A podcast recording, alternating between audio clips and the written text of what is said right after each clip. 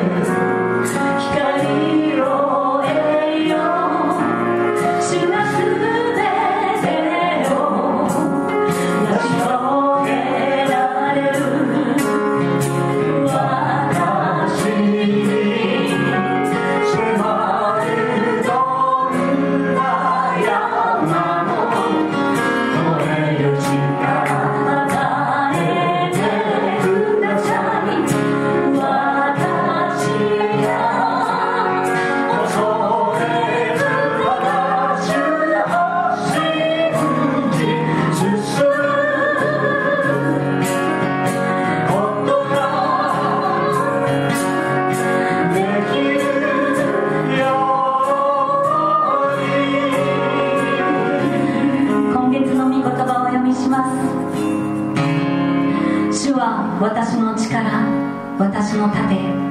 私の心は主により頼む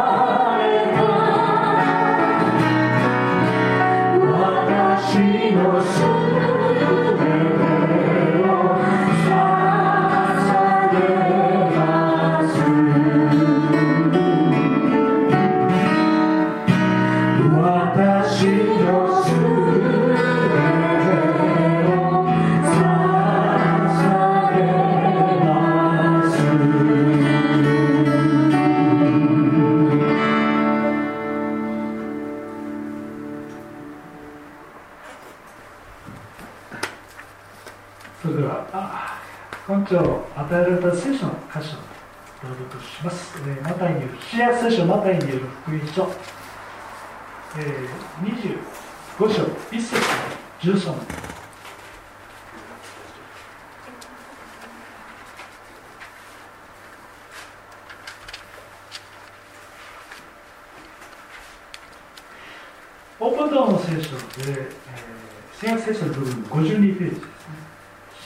マタイによる福音書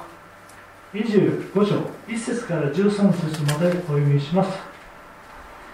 そこで天の御国は例えて言えば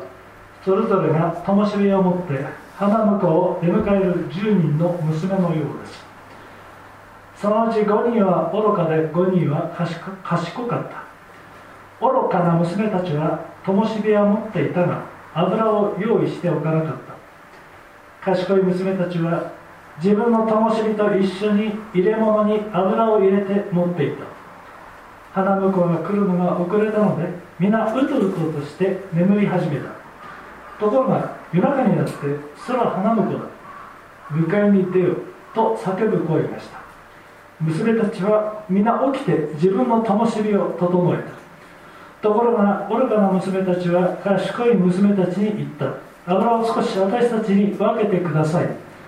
私たちの灯火は消えそうです。しかし賢い娘たちは答えていった。いいえあなた方に分けてあげるには到底足りません。それよりも店に行って自分のを買いなさい。そこで買いに行くとその間に花婿が来た。病院の病院のできていた娘たちは彼と一緒に婚礼の祝宴に行き戸が閉められた。その後で他の娘たちも来てご主人様ご主人様開けてくださいと言った。しかし彼は答えて確かなところ私はあなた方を知りませんと言った。だから目を覚ましていなさい。あなた方はその日その時を知らないからです。こちらは佐々木牧師に愚かな娘と賢い娘の例え話ということでメッセージをお願いします。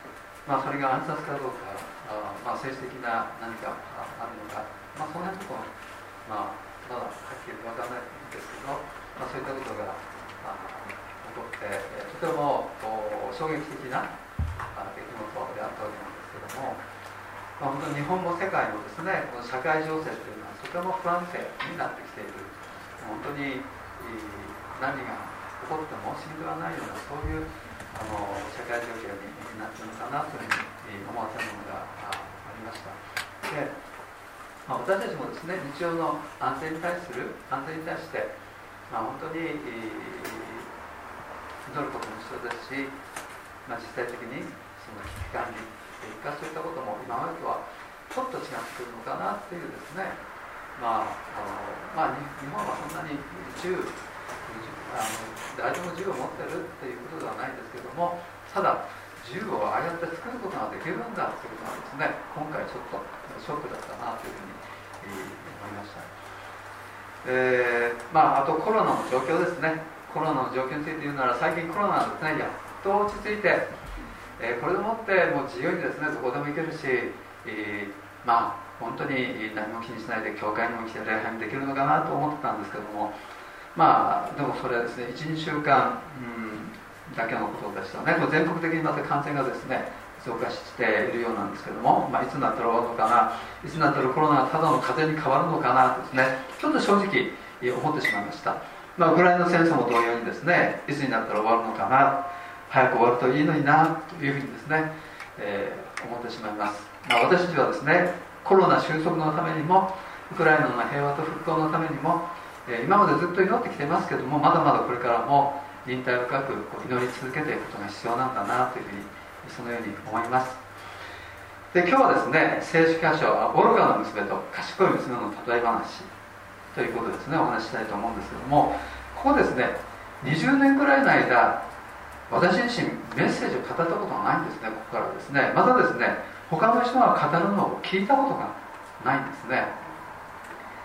まあ、クリスチャンになって間もない頃はまだ私が20代の頃ですね20代の時にはですねこの例え話を教会学校であるとかまたは大人のメッセージの中でもまあまあ時々出てくる、まあ、聞いたことのあるメッセージであったのをこう覚えてるんですけどもいつからかこのところのメッセージは語るにも聞くにもあまりいいイメージを持てないようなそんなあ風になってるのかなというふうに思います。何かしら語る方も脅しているようなまた聞く方も脅されているようなそんな気持ちになるのかもしれないですよね。でこのようにですね聞こえの悪い不都合な聖書箇所、まあ、人々から嫌がられます、まあ、そういう傾向がありますよね。でもそうであったとしてもこのところが神様の啓示であることはですね否定できないんですね。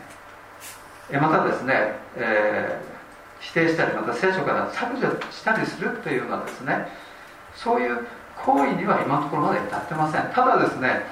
中国共産党最近聞くところによると聖書の、えー、内容ですね自分たちのそのイデオロギーに合うような反しないようなその内容に書き書き換えているっていうことをですね私は聞いたことがあります。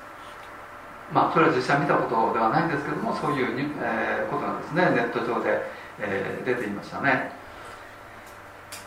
であの、まあ、現在日本において今日はこの選挙がありますけどもその憲法改正ということが叫ばれています、まあ、将来ですね世の人々あるいはクリスチャンがですね憲法改正はあってもです聖書改正っていうふうにですね言い始めないようにですね私はですね願ってますけどもあのですね。あのそのようにね私は願ってます。で2021年11月17日昨年ですね。富田啓治元牧師ですね。富田先生が天に召されました。富田先生はあの1926年この時はですね大正15年でありまたですね昭和1年でもあったんですね。令和あ平成31年でありまた令和1年ですか。その時に似たようなあケースなんかと思いますけどもその1926年生まれでで富田先生は95歳と9ヶ月の生涯でしたね。今、えー、イエスのそばにですねいてですね、えー、平安のうちにいますね。でちなみにですね私の母は、えー、刑事先生より2年早い。1924年大正13年生まれて97歳と8ヶ月ですね、えー、本当に長いことを生かされてですね感謝だなというふうに思います。そして2000そしてですね富田先生、えー、オープンドアチャペルに何回か来てくださってメッセージしてくれています。2010年7月18日の手術礼拝で富田先生はメッセージしてくれてるんですね。この時のメッセージタイトルが「後ろの塔」というメッセージですね。後ろの塔。で創世紀の7章16節の後半からでした。創世紀7章16というとどこだと思いますか？大体、えー、ノアの箱舟のとこなんですね。そこを読んでみるとですね7章16節のところこういうふうにですね書かれたんですね。それらは神がノアに命じら命じられた通りに入った。それから主は彼の後ろの戸を閉ざされた、ね、神様が命じられた生き物全てがですね箱舟に入るとドアの後ろ側にあった箱舟のドアがですね閉まりました。ノアが閉めたんじゃなくて神様が閉めた。ということですね。これで箱の箱舟の中はですね安全な場所でなってそして、えー、けどもですね箱舟の外は大洪水に襲われて全てを破壊するその恐ろしい世界となっていましたね。この時に富田先生はいくつかの漢字を書いてですねその形そしてその意味が聖書の影響を受けてるんだよっていうお話をですねしてくれたのを、えー、覚えてるんでしょうかね。とても興味深い話をしてくれました、えー、漢字の「よ」というですね、えーと、スクリーンですね。それが出るようになってるんですけどもすいません。お願いします。ですね「よ」世界の「せ」という漢字ですね。3つの十字から十字架からなっているということですね。最初からこういう字ではなくて、えー、ある形から変わって変わってそして今のこの字になったということですよね。でそれはですねイエス様が 十字架にかかって死んだ時にその両側で2人の囚人も十字架にかかって死んだからということですね。で「世」という漢字はイエス様の十字架と2人の囚人の十字架を表しているんだよということをですねその時に富田先生がですね話してくれたと思います。この2人の囚人は全ての世の人々罪人たちの代表象徴なんだという話をですねしてましたね。一人はイエス様を信じましたけどももう一人は信じませんでした。えー、イエス様を信じたその囚人に向かってあなたは今日私と共にパラダイスにいる、ねえー、そう言われました、えー、そしてですねイエス様は信じた者のためだけじゃなくて信じなかった者のためにもですね十字架にかかって、えー、死んでくれたんですね。この世の中にもですね信じる人と信じない人がいます。イエス様は信じる人のためにも信じない人のためにもみんなの罪の代価としてですね十字架で、えー、死んでくださいました。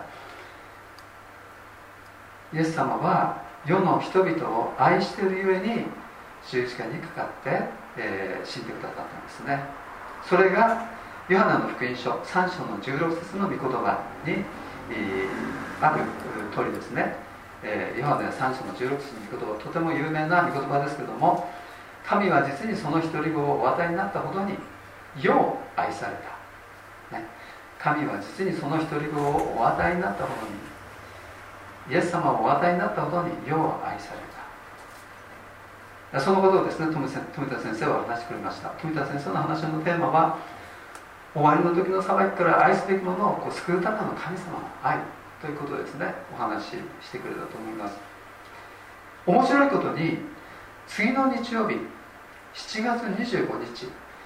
この時ですねバリーさんのお父さんがですね、えー、ボブ・ラッツリフ先生ですねがメッセージしてくれました。富田先生の次にはボブ先生ですね。話してくれましたね。 Philadelphia Missionary Church というタイトルで、え、メッセージしてくれました。フィラデルフィア、え、アメリカにフィラデルフィアという街ありますけどもそのフィラデルフィアじゃなじゃなくて聖書に書いてあるフィラデルフィアですね。フィラデルフィア・ミッショナリー・チャーチというタイトルでメッセージしてくれましたね。で聖書箇所はヨハネの黙示録3章の7節から13節でした。そこからあお話をしてくれました。まああの徳田先生にしても、えー、僕先生にしてもまあなんというかこう週末シリーズっていうかあれですね。やっぱりあのその時もうすでに富田先生もお年を召してきましたしボブ先生もああの牧師を引退されたんですね。で、えー、まあそういうお年でしたしやはり何かこうなかなか伝えること今まで、えー、伝えられなかったメッセージというかまあ自分がこの働きからあ離れる前に何としても伝えておきたいそのメッセージをえ伝えたい。これを伝えないと後で神様にちゃんと伝えたかいっていうふうに言われそうなそんな感じがする。でイエス様もですねこの、えー、愚かな娘と賢い娘の例え話をされたのはイエス様が十字架にかかられる4日か5日前ぐらいでしょうね。その頃に、えこの話をしてるわけですね。まああの僕先生の話の中で黙示録の2章と3章には実際に今のトルコにあった7つの教会の名前が出てきます。その6番目がフィラデルフィアの教会ですね。それは私たちの時代の教会を指しているというふうに牧師先生は言ってました。フィラデルフィア兄弟愛という意味でしたね。でフィラデフィラデルフィアはフィラデルフィアの教会はどのような教会かというと少しばかりの力があって神様の名とキリストの名を否定することなくですね神様の言葉を守り通した教会。ですね。その信仰のゆえに全世界に来ようとしている試練の時神様のその教会の人々を守ってくれるということはそこに書かれてあります。で人々がですね絶望してその救いを諦めてしまう前にちゃんとキリストが来られること約束約束をですねしてくださってるんですね。7番目の教会はですねラオデキアの教会ラオデキアの教会はですねあのアンチクライスト反キリストに従う教会っていうふうにですね私のメモを見るとそういうふうに、えー、書いてありました。2010年のですね手帳にそのメッセージのメモが残ってるんですけどそういうふうに書いてあったんですね。で終わりの時代の教会であるというふうに、えー、メモに書いてありましたね。で黙示録3章の14節からラオデキアの教会について書かれていますけどもその教会は冷たくもなく熱くもない生ぬるい教会というふうに書いてありますね。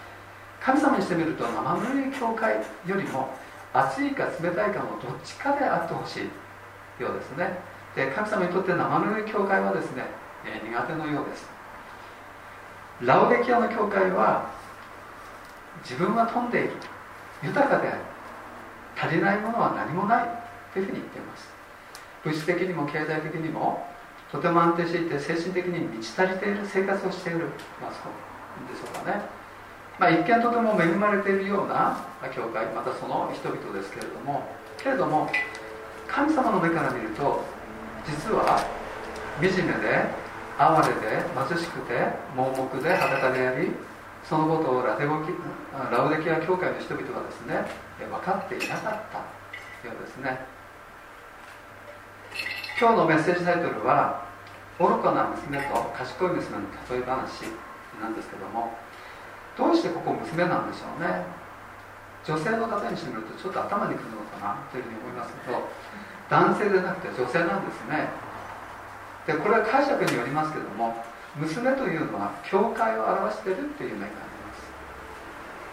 す。聖書では教会はキリストの花嫁と言われています。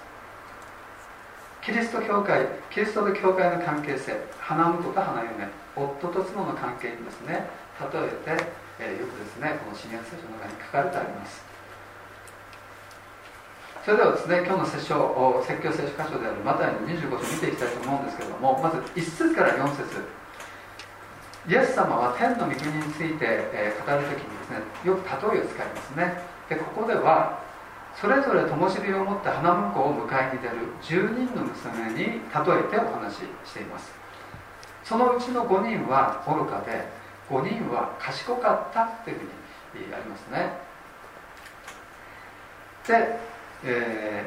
ー、まあ、愚かさと賢さの差違いっていうのはどういうものであったんでしょうね。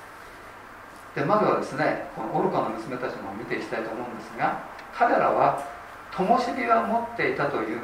んですけれどもこのランプにはあの灯火を持っていたんですからランプには火がついて周りを照らしていたと思うんですね。でけれども油を持ってきていない。ということです。つまりそれは予備のための油を用意しておくのを忘れていたということでしょうね。で油はあってもそれは十分ではなかった。それに対して賢い娘たちは灯火と一緒に入れ物に油を入れて持っていたですね。油が足りなくなった時の、えー、ことを想定して余分に油を用意しておいたんですね、まあ、愚かな娘と賢い娘の差は何かといったら将来や未来に対する状況把握とそれに対する備えがあったかどうかということですね。で賢い娘たちはすでに与えられている情報知識をどう判断してどう生かして準備するかということを心得ていたじゃないでしょうか、まあ、私たちクリスチャンにとってその情報知識っていうのはまず聖書の言葉神様の言葉です。でそれとともに花婿を迎えることへの期待感また花婿を思う気持ちに差があったのかもしれません。でここでですねイスラエルの混乱の習慣について少しお話ししたいと思うんですけども前にもちょっとお話ししましたけどもこれはイスラエルに限られたことじゃなくて中東においてですね古くから行われていたあ慣習婚礼の慣習。ですね。で今行われているかどうかちょっと分かんないですけども、え世界は変わってきてますからね。でこの婚礼の習慣では披露宴のような祝宴がですね2回あるんですね。1回目は婚約式婚約式の、えー、祝宴。でもですね1日では済まないんですね、えー、これは結構長いこと祝宴を催すようです。でヨハネの福音書2章にカナのカナでのこの婚礼のこと書いてありますよね。その祝宴の様子が、えっと、ヨハネの福音書の2章に書いてあります。その祝宴がですね何日も及ぶためにこのブドウ酒がなくなったということがですねでそのヨハネの2章のそのところに出てきますけども多分これ何日もやるとブドウ酒がなくなってしまうんでしょうね。でこの時に神父になる女性がですねブドウ酒を飲むならそれはつまり相手のプロポーズを受け入れたことを意味するそうです。そして新郎になる男性はこの時ブドウ酒は飲まない。男性は結婚式まで自分の身を清めて慎むために不動酒を控えるらしいですね。さらに花嫁を迎えるために住居を用意し、えー、部屋を整ええ、必要な家具を揃えたりですね準備するんだそうです。で花婿が花嫁を迎えに来る時が、えー、まあいつになるか分かんないですけども計画されてるわけですね。まあ、ヨハネ14章イエス様は何と言ってるでしょうね。私が行ってあなた方に場所を備えたらまた来てあなた方を私のもとに迎えますっていうふうに言ってます。そしてその後に2回目の祝宴が催されるんですね。これが結婚式にあたる祝宴です。マタイ25章にある祝宴は、えー、この例え話のところの2回目の祝宴です。ここで重要なことは神父を迎えに行くためのゴーサインを出すのは新郎ではなくてえー、新郎の父なんですね。これが何を意味すかというと皆さんもこうお分かりになるかもしれません。神父を迎えに行くためのゴーサインはイエス様がゴーサインを出すんじゃなくて父なる神様がゴーサインを出す、ね、だから、えー、いつ花嫁のところに行くかどうかは父なるあ神様しかわからない。ということになるかと思いますね。えその時はいつ来てもいいように神父は備えておくようにっていうふうにその今日読んだところにえ書かれてあったと思います。で5節から12節。花婿は待っても待ってもなかなか到着しません。そのうちに娘たちは疲れて眠くなって寝入ってしまったんですね。ところが夜中になって突然見張り人が近くまで花婿が来てるってことに気づいてさあ花婿だ迎えに出なさいとですね叫び声を上げたんですね。その叫び声に驚いた娘たちは目を覚まして花婿を出迎えるために自分のランプの灯火を整え始めたっていうんです。すると愚かな娘たちの灯火が今にも消えそうになってました。けれども賢い娘たちの灯火は油を補充したので明るく輝いていたんですね。それを見て愚かな娘たちは賢い娘たちに懇願するんです。私たちの灯火は消えそうなのであなた方の油を分けてください、えー、賢い娘たちは答えました。いいえ分けてあげるにはとても足りません。それより店に行って自分の分を買ってください。まあちょっと冷たい感じがしますよね。もしも賢い娘がクリスチャンだとしたらあなんて冷たいクリスチャンだろうとですね思ってしまいますけどもまあ、あのちょっと冷たい感じするんですけどもこう分けてあげられない理由がですねちゃんとあるんですね、えー、後でお話したいと思いますけども愚かな娘たちはどうしたらよいかを考えた挙句急いでお店にですね買いに行ったんですね。で戻ってくるとなんとすでに花嫁花婿が到着して用意が出ていた娘たちは花婿と一緒に婚礼の祝宴に行ってしまった後だったんです。見ると開いていたドアが閉じていてえー、閉じていたんですね。で油を買ってお店から戻った娘たちはご主人様ご主人様開けてくださいっていうふうにお願いしたんですけども、えー、主人は誠にあなた方にいます。私はあなた方を知りません。まあかなり厳しいですね。結末になっているんですが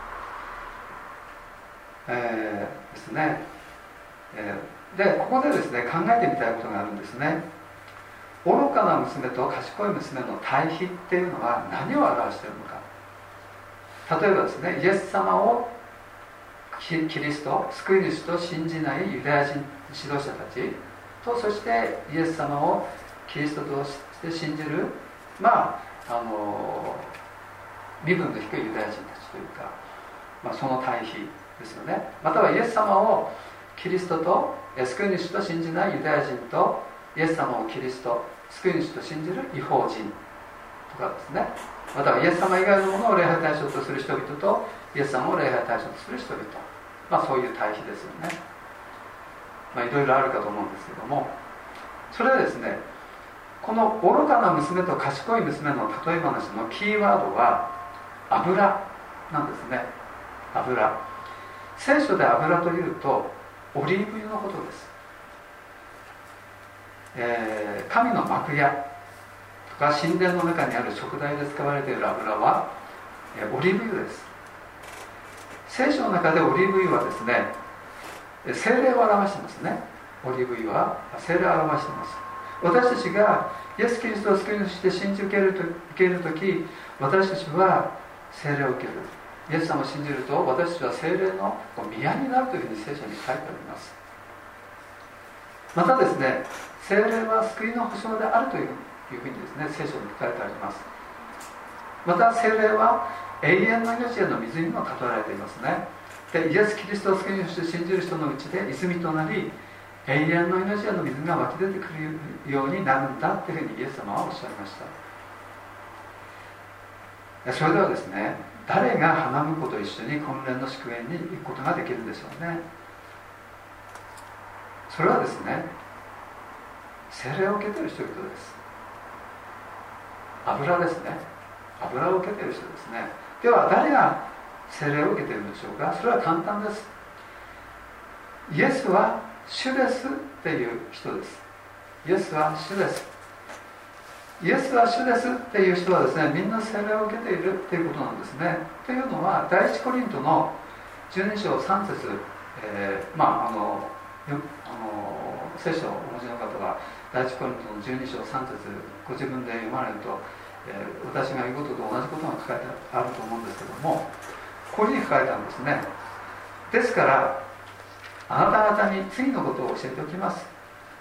神の御霊によって語る者は誰もイエスは呪われるとは言うことはなくまた精霊によるのでなければ誰もイエスは主ですということはできませんというふうに書いてあります。第一コリントの12章3節にですね、えー、書いてあるんですね、えー、精霊によるのでなければ誰もイエスは主ですということはできません。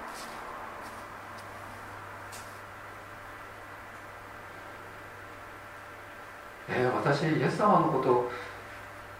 ちゃんと信じてると思うんだけどでも私は本当に信じてるんだろうか。ちょっと自分に対する信仰自分の信仰に対する疑いがですね。やってきたらイエスはイエス様は私の主ですっていうふうにですね告白してください。精霊によらなければイエスは主ですとは私は言うことできないんです。ですから私たちは確実にキリストの婚礼の祝宴にですね招かれている人々なんだということですね、えー、皆さんここですね、しっかりですねあの忘れないでおいていただきたいなと思います。イエスは主です。っていうふうに言えるのはそれは、えー、精霊が私たちのうちにおられるからです。ということなんですよね。ですから油は自分で用意するしかないんですね。でもそれはですね複雑なことではなくてシンプルなことです。小さな子供でもできるんですね。イエス様を救い主と信じてイエス様は私の主ですと告白するんですね。えただそれだけなんです。で、えー、13節。終わりに私たちから、えー、まあ私たちの子供やまた孫やひ孫もっともっと後の世代になるかもしれません。でもですね伝えて、えー、世代から世代へとはやはり伝えていかなくちゃいけないなというふうに思います。まあ、マタイの福音書25章の10節にですね戸が閉じられたというふうにあります。富田先生のお話を思い起こしてほしいと思うんですね。ノアの箱舟のお話。私はノアの箱舟の箱舟もノアの時代の大洪水も神話ではなくて、えー、実話であるというふうに私自身は信じています。ある人々はあれは神話だというふうに言いますが私はあれは実話だというふうに信じてます。で最後の生き物が箱舟に入った時ノアの後ろの戸が閉まりました。それは神様の時に神様ご自身がですねその戸を閉じたんですね。今日のイエス様の例え話でもノアの箱舟の話でも戸を閉めたのは神様です。これは救いのことについて言われていると同時にですねもう一つのことが言われていると、えそういうふうに思います。それは、えー、ボブ先生が語っていたそのフィラデルフィア教会の話にも関係があることなんですけども旧約聖書にも新約聖書にも主の日とか終わりの日という表現があります。黙示録3章の10節では、えー、そのフィラデルフィア教会のことについて全世界に来ようとしている試練の時というふうになってますけどもそのフィラデルフィア教会のところではそういうふうに書いてるんですね。でフィラデルフィア教会はどのような教会だったかというと少しばかりの力があって神様の名とキリストの名を否定することは神様の言葉を守り通す教会です。その信仰のゆえに全世界に来ようとしている試練の時には神様はその教会の人々を守ってくれるっていうふうに、えー、約束してくださったんですね。まあどういう試練の時かあの分かりませんが、まあ、今までにないような大変な時代であることは確かだと思います、まあ、自然災害戦争飢饉死病天変地異まあ、今までにない恐ろしい世界状況ですね。そういった真っ只中で神様が共にいて守ってくださると言ってるんでしょうかね。まあいろんなああなんですか？解釈とか考えがありますけども。まあ私は今のところそうじゃない。状況としてはノアの箱舟と同じ。全く安全なところにキリストの花嫁である神様の教会神の教会をですね避難させてくださるそれが、えー、信じる人々への報いというふうに私は信じています。で7番目の教会ラウディケアの教会はどういうふうに言ってるかというとまあラウディケアの教会はあ神様に従ってない教会えー、というふうに僕が言ってましたけれどもその教会は冷たくもなく熱くもない生ぬるい教会。たとえ共に集まったとしてもキリストの体としては実質のない教会。彼らの前には閉じた跡があったんですね。でそのような彼らですけれどもそれでもまだですね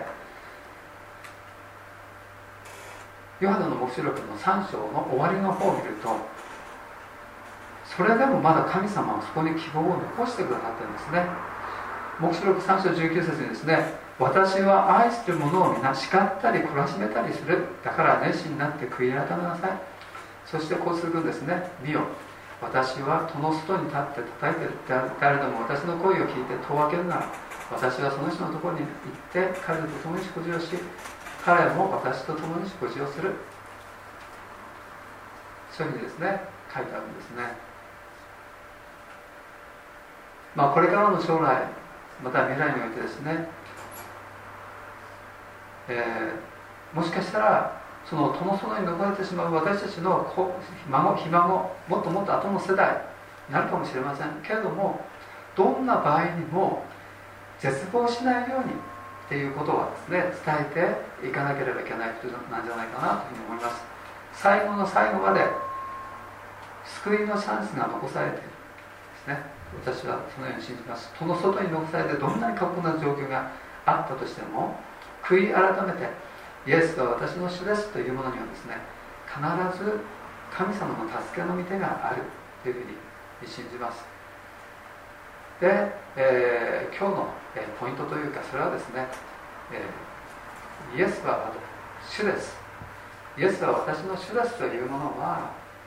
安心してください。あなたは救われてますよということですね、え、それだけですねこの皆さんぜひ覚えておいていただきたいと思います、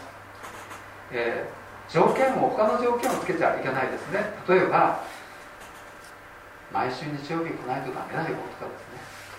一生懸命神様のために奉仕しないとダメだよとかですね。そういう条件はありません。イエスは主です。イエスは私の主です、ね、精霊が私のうちにおられる。そのことだけで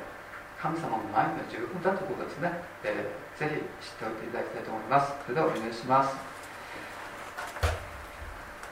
天のお父様、えー、本当に今あ日本においても世界においてもいろいろなことが許されている状況ですけれどもしかしそのような中にあっても神様私たちの希望は決して失うことがありません。神様私たちは本当にあなたによって導かれ思われています。そしてあなたは私たちの告白イエスは主です。イエスは私の主ですという告白を喜んでくださっております。ただそれだけで主よあなたは私たちを、えー、キリストの花嫁としてあなたのところに導いてくださいますから主を感謝します、えー、私たちの、え、将来は本当にあなたによって、え、明るいものであることを覚えて本当に感謝します。感謝して主イエスキリストの皆によってお祈りします。アメン。